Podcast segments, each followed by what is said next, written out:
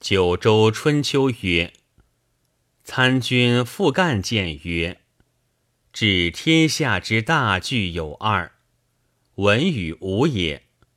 用武则先威，用文则先德。威德足以相济，而后王道备矣。王者，天下大乱，上下失序。明公用武攘之。’”时平其久，今未成亡命者，吾与孰也？吾有长江之险，孰有崇山之阻？难以威服，亦以得怀。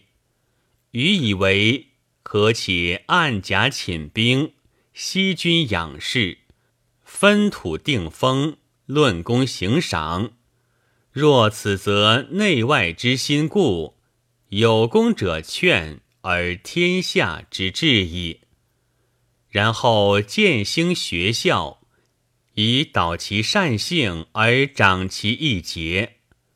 公神武震于四海，若修文以济之，则普天之下无私不服矣。今举十万之众，顿之长江之滨。若贼复固深藏，则士马不能逞其能，其便无所用其权，则大威有屈，而敌心未能服矣。为明公死虞舜武干戚之意，权威养德，以道制胜。公不从，君遂无功。